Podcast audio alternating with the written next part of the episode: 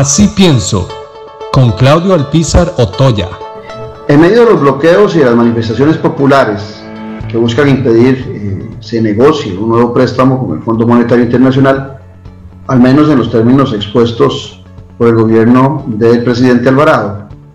Y luego de algunas entrevistas que he realizado al respecto, tanto con el ministro o exministro de Hacienda Rodrigo Chávez por televisión o aquí con Javier Morales, experto en temas de aduanas, surgen algunas inquietudes, sobre todo hoy por la coyuntura en que vivimos, que se vuelven más lógicas y alarmantes que antes.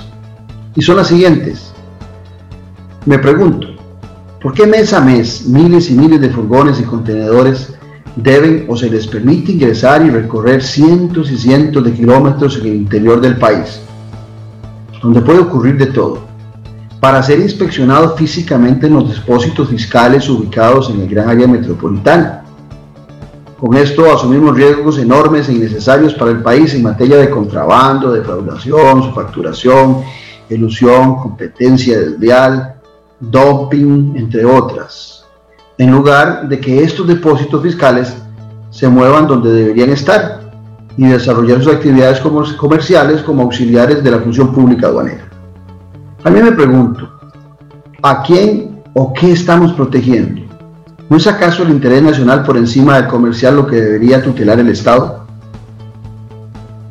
También pregunto, ¿por qué poner en riesgo nuestra seguridad alimentaria con el ingreso de comestibles no supervisados? Nuestras cosechas y nuestra producción con el posible ingreso de plagas también se ven afectadas.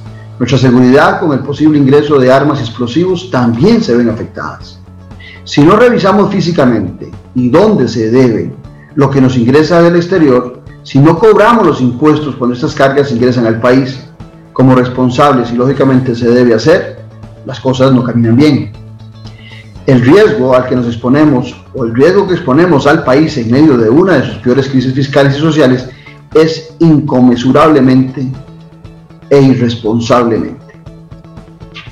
El tema de los escáneres, de la dictación y de la facilitación de trámites deben caminar de la mano de un proyecto que hoy se discute en la Asamblea Legislativa, que lleva el número 22082 y que se llama Nacionalización en puntos de ingreso.